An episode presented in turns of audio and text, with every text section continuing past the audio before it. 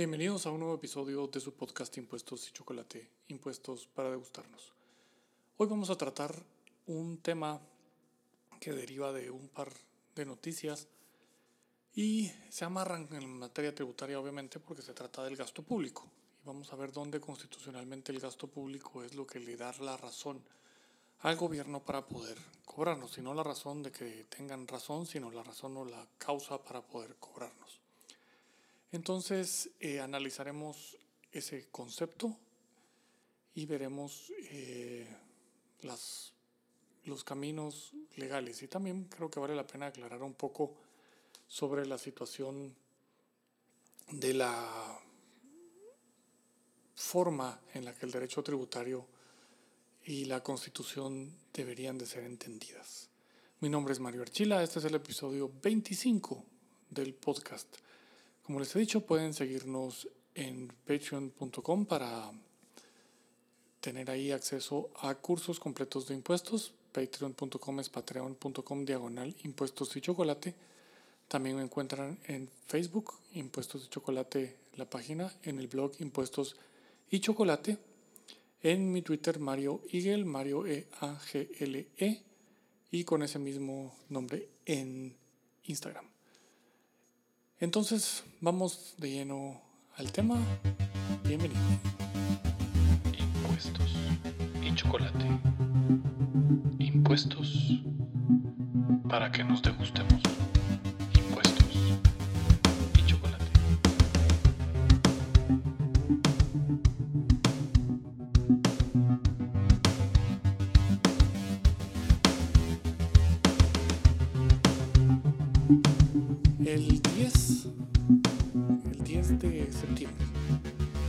Salió un titular Impuestos en periódico y chocolate. que habla dice que Impuestos el Ministerio de Cultura tiene 971 Para que nos asesores y gasta alrededor de 75 millones en contrataciones durante la pandemia, contrataciones 029. Ahora hay que ver que eh, algunos de esos 029 pues no son necesariamente asesores, sino que así están contratados algunos de los músicos y bailarines de los ballets y, y demás. Pero digamos el Ministerio de Cultura tiene 75 millones en puestos 029, de los cuales seguro, seguro hay un crecimiento importante eh, en, estos, en estos meses. Y luego salió también en estos días un reportaje, también el 10 de septiembre, sale un reportaje y sale eh,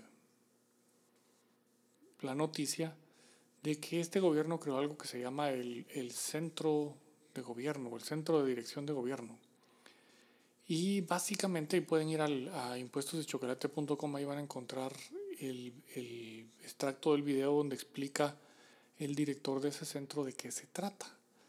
Y realmente son 14 chatíos que se encargan de perseguir que cada ministro haga lo que le ordenó el presidente o lo que son las prioridades que el presidente y el gabinete pusieron. O sea, verdaderamente es una imbecilada, pues es una total estupidez tener 14 chatíos persiguiendo ministros para ver que cumplen lo que tienen que hacer. O sea, es, las funciones de gobierno están dadas por la constitución y por la ley. Ahí están sus límites. Estos compadres no, no existen en ningún lado, es una burrada tenerlos. Y eso viene a engrosar. O sea, tenemos 14 ministros, ahora tenemos a 15 tipos ahí persiguiendo a los otros, con algunas plazas fijas. Y eh, tenemos 25 dependencias dentro de la presidencia, 25 dependencias que no son los ministerios. Tenemos cosas como Comisión Presidencial Coordinadora de la Política del Ejecutivo en materia de derechos humanos. ¿Qué es eso? El Fondo de Desarrollo Indígena Guatemalteco. Secretaría de Coordinación Ejecutiva de la Presidencia. Entonces, este centro de dirección de, de gobierno no son las mismas funciones que la coordinación ejecutiva de la presidencia. Y esa coordinación ejecutiva de la presidencia no es una función que debería ser la Secretaría General de la presidencia. Tenemos la Secretaría de Bienestar Social de la presidencia. Secretaría de Bienestar Social de la presidencia. No tenemos un tinche de Ministerio de Desarrollo Social. Aparte, aparte son estupideces lo que, lo que le asignan. Consejo Nacional de Áreas Protegidas está dentro de la presidencia. Autoridad para el Manejo Sustentable de la Cuenca del Agua de Amatitlán. Secretaría de Planificación y Programación de la Presidencia. Entonces, ¿por qué tenemos Secretaría General de la Presidencia, Secretaría de Coordinación Ejecutiva y tenemos una Secretaría de Planificación y Programación de la Presidencia? No son la misma porquería. Secretaría Ejecutiva de la Comisión contra Adicciones y Tráfico Ilícito de Drogas. No tenemos un Ministerio de Gobernación y no tenemos un Ministerio de Salud. Secretaría Nacional de Ciencia y Tecnología. Secretaría de Obras Sociales de la esposa del presidente, un presidente que no está casado. ¿Qué es eso? Secretaría Presidencial de la Mujer. Secretaría de Asuntos Agrarios. ¿Y no tenemos un Ministerio de Agricultura? Comisión Presidencial contra la Discriminación y el Racismo contra los Pueblos Indígenas. Y no había otra por ahí que ya les mencioné, de Desarrollo Indígena Guatemalteco. Entonces, ¿cuál es la diferencia con esta? Secretaría de Seguridad Alimentaria y Nutricional. Y no tenemos un Ministerio de Agricultura, Ganadería y Alimentación. Autoridad para el Manejo Sustentable de la Cuenca del Agua Titlán y su entorno. O sea, tenemos dos cuencas en secretarías y no tenemos un Ministerio de Ambiente y Recursos Naturales. Defensoría de la Mujer Indígena. Y no había una Secretaría de la Mujer. Inteligencia Estratégica. ¿Qué es eso? ¿Qué es eso? De verdad yo no entiendo este, este país y las burradas que permitimos. Y aparte tenemos ahora estos 15 compadres ahí eh, cobrando 25 mil, 30 mil quetzales de salario por ver que el ministro haga su trabajo. Hágame el bendito favor. O sea, esto realmente ya, ya arrasa, ya rosa lo inverosímil. De verdad que rosa lo inverosímil.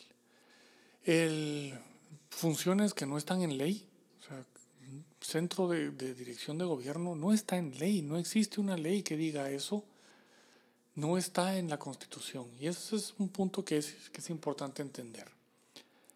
La función pública solo puede hacer aquello que la ley le autoriza expresamente. No se pueden inferir eh, funciones, no se pueden crear funciones por inferencia, por, ah, debería ser bueno qué. No se puede. Ninguna, ninguna institución pública puede hacer aquello que cree que debería de estar haciendo, pero la ley no le permite si necesita reclamar, y esto, esto es el concepto de rule of law, eh, que no puede ser traducido del todo en, en, español, porque nosotros hablamos de Estado de Derecho, pero no entendemos el concepto de derecho como tal. El funcionario público no tiene derechos. El funcionario público eh, dentro de la función pública no tiene derechos. Tiene límites tiene una esfera de atribuciones que se le dan y que las tiene que ejercer y solo puede ejercer aquellas atribuciones que se le dan. Y eso implica fondo y forma. En, ahí recibí un comentario de alguien que tristemente fue funcionario público, por lo visto no, no le han explicado cómo funciona esta cosa, que no entiende, dice que no entiende porque SAT necesita que exista una ley para poder pedir los 10 proveedores en el formulario del IVA. Bueno, porque primero el formulario de declaración del IVA es para determinar la obligación del IVA. No tiene nada que ver respecto a relaciones que pueda tener ese contribuyente con terceros. Entonces necesita una ley para poder incluir dentro de lo que le va a requerir al contribuyente para pagar el impuesto, necesita una ley que lo autorice a, SAT, que le, que le dé esa atribución. La administración tributaria no puede pedir lo que crea que puede pedir en donde se le pegue la gana hacerlo. Para eso hay procesos, procedimientos y reglas. Y entonces, si quiere información de terceros, tiene que usar el artículo 30A del Código Tributario. Y ahí es donde está el procedimiento. Se hace una notificación y tiene que, que el, el acto de notificación, esto es, porque dentro del concepto de rule of law, cualquier acto que implique intervención gubernamental en la vida, la propiedad y para sanciones, tiene que estar plenamente autorizado en ley. Y eso requiere sustancia, fondo, materialidad y forma. Las formas en el derecho administrativo son importantes. Las formas son el camino que hay que recorrer para poder ejercer la función pública. Un ministro, un presidente, un director general o un superintendente no se pueden sacar del trasero lo que se les venga en gana y pedir lo que se les ronque la entrepierna. No, no se puede. Necesitan una ley específica para hacerlo. Y no tienen derechos. Es su harta obligación hacer aquello que se les ha encomendado. Y entonces cuando no lo están haciendo, tienen que ser despedidos y sancionados. Ahora, regresando a esto, 971.029 es en, en un ministerio. ¿Cuántos habrá en total? O sea, todavía estoy esperando yo el resultado del famoso censo de empleados públicos. y, la, y, hay un trabajo más importante que tenemos que hacer y es cruzar esas funciones y eliminar las funciones duplicadas. Ya les comenté de esas 25 dependencias que, que están en, el, en la presidencia de la República. Tienen funciones que le corresponden a ministros que son funciones puramente ministeriales, están ahí en las secretarías como algo, como algo distinto y como algo especial. Esas secretarías hay que cerrarlas. El presidente debería tener una secretaría general que es la que coordina todo, la secretaría privada que es la que maneja su agenda, y San se acabó. No tiene por qué estarse inventando burradas y estupideces. El centro de dirección de gobierno, primero que nada, está usurpando funciones que le corresponden al viceministro, al vicepresidente, perdón, al vicepresidente le corresponden esas funciones. No tiene por qué estar inventándose puestos. Y evidentemente son puestos, con, vayan al, al listado de, a buscar quiénes integran eso. Son puestos que están pagando favores. Son puestos para darle un cheque a una persona por hacer ni roncha. No nada de eso es productivo. Entonces, es una pena ver eso. Ahora, si vamos en materia tributaria, nuestra constitución dice que le corresponde al Congreso establecer impuestos, árbitros y contribuciones especiales conforme a necesidades del Estado. Y las necesidades del Estado tienen que estar expresamente indicadas. Esas son las funciones que corresponden por ley a cada uno de los organismos del Estado. Y lo que tenemos que encontrar es qué necesidades del Estado verdaderamente son necesidades del Estado, porque que el Congreso haya puesto en alguna ley que algo es una necesidad del Estado no quiere decir que lo sea realmente. Y esa es la discusión, pero un centro de dirección de gobierno no lo es y no lo puede ser porque constitucionalmente esa función está dada, la coordinación del gabinete está dada al vicepresidente. Y entonces no puedo tener yo una cosa sacada del trasero en un acuerdo gubernativo, en lo que haya sido, como crearon esa estupidez, y venir a poner ahí a 20, 20 nuevos empleados de gobierno a hacer lo que es la función de la vicepresidencia según nuestra propia constitución. Entonces estas son, son aberraciones y luego los 0.29. Los, los 0.29 los 0.29 se usan eh, desnaturalizados y se usan para que los ministerios puedan trabajar porque tenemos un cáncer enorme dentro, de las, dentro del Estado y dentro de las funciones públicas, que es el manejo, el manejo sindical. Tristemente, se cree que los sindicatos son eh, cosas positivas, así se empujaron en, en los movimientos del, de la primera mitad del siglo XX y bajo un mal entendimiento económico de lo que la relación laboral es y le incrustamos, y en Guatemala permitimos la incrustación de sindicatos y, con, y, jueces con, con pensamientos totalmente erróneos y desconocimiento total.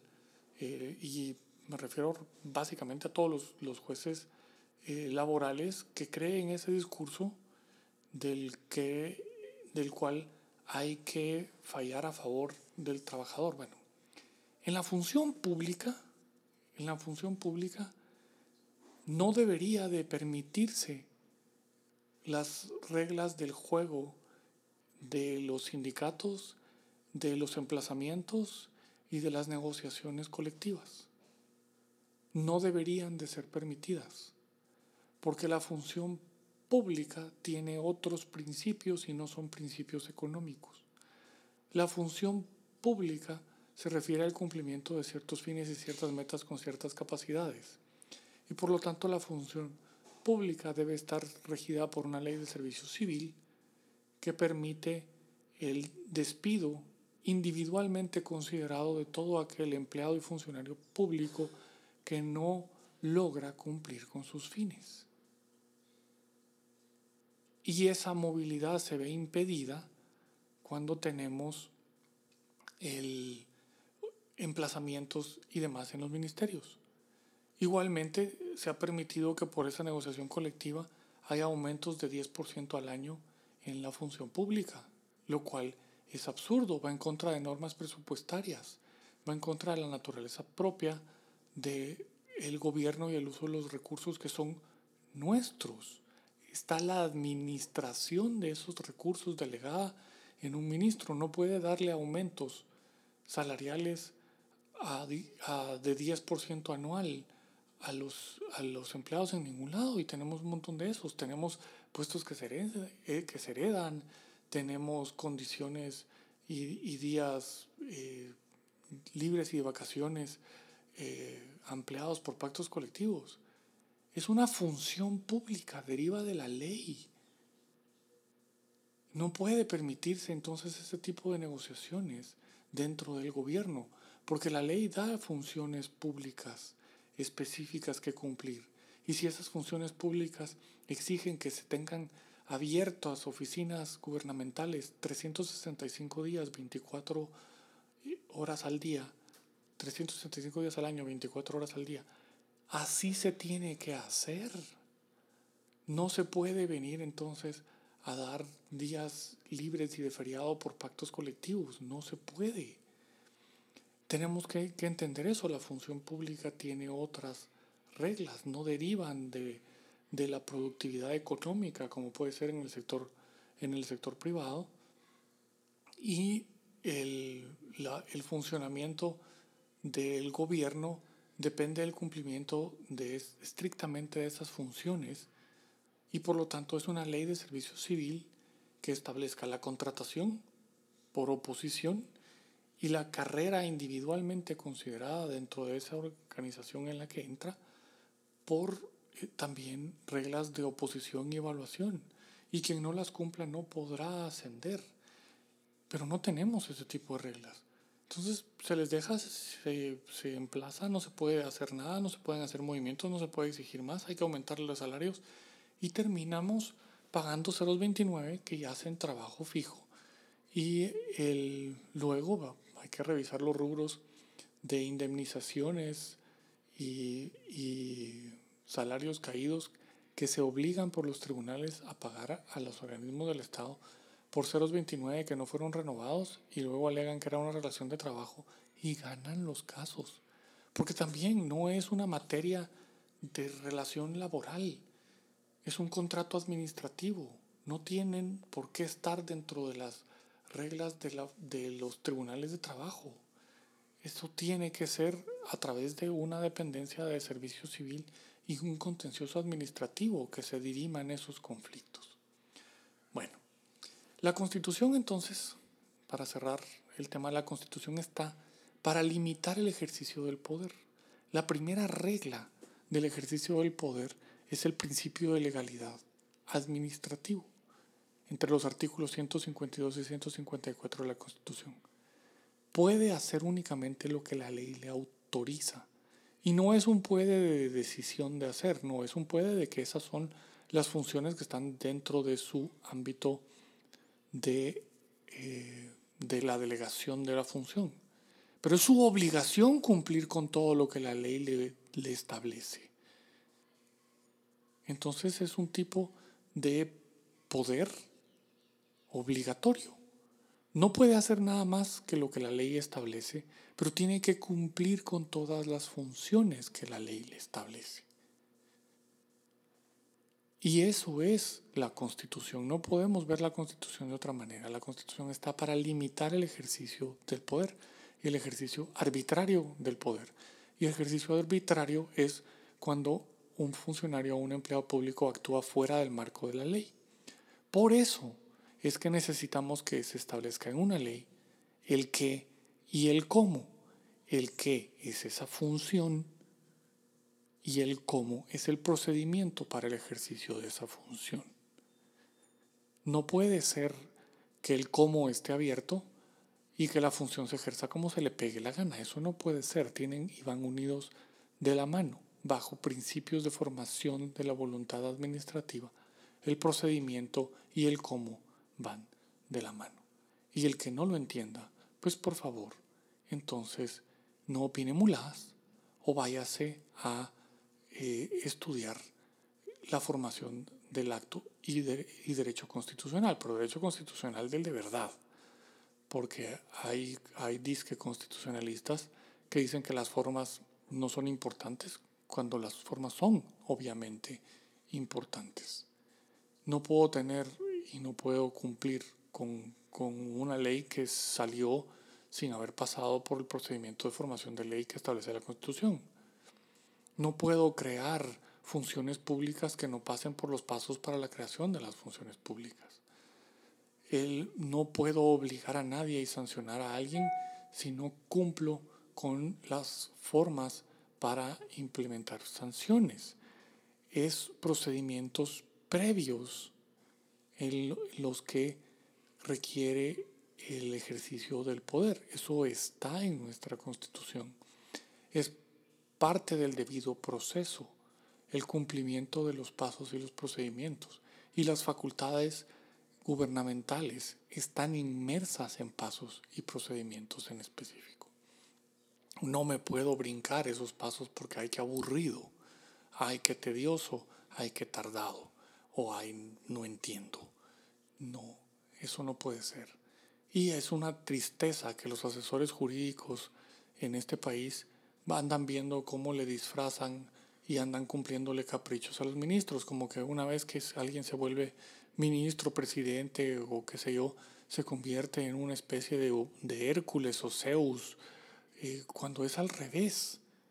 El ejercicio de una función pública es un servidor público, está al servicio de la ciudadanía y por eso es que está sujeto plenamente a la ley. Como puse, como puse en Twitter, yo ya estoy hasta los cojones de estos políticos y esta clase política. Y entonces, para mí, es una persona sucia, hipócrita, maligna y cuasi delincuencial el que quiera estar en una carrera política en este momento, en este, en este país. El, no, no creo que haya gente con buenas intenciones que quiera participar o que haya participado en las últimas dos o tres elecciones y que verdaderamente tenga, tenga esas buenas intenciones, no lo creo. Tristemente, no lo creo. No creo que haya gente con buenas intenciones eh, ejerciendo eh, política partidaria en este momento. podrá haber gente que tenía buenas intenciones, pero no va y no figura y no puede participar en nada porque está cooptado todo el sistema. Y entonces incluido el, el organismo judicial, el jueces de calidad con entrega y con visión de justicia verdadera están siendo eliminados y opacados en cuanto a sus criterios porque las cortes superiores manejan agendas políticas. Entonces tenemos, tenemos un país que no va para ningún lado eh, bueno, sí va para, algún lado, que todo es para el lado negativo. Y tenemos gente de la clase política y tenemos gente de la supuesta élite económica que no tienen ni idea de los fundamentos filosóficos eh, y no tienen ni idea de las necesidades de cumplimiento de la Constitución y la ley. Ahí se los dejo. Mi nombre es Manuel Chila. Esto fue el episodio 25 de Impuestos y Chocolate. Por favor, eh, suscríbanse. Mándenle el, link para que se suscriban tanto a sus amigos como a sus enemigos. Y los espero la próxima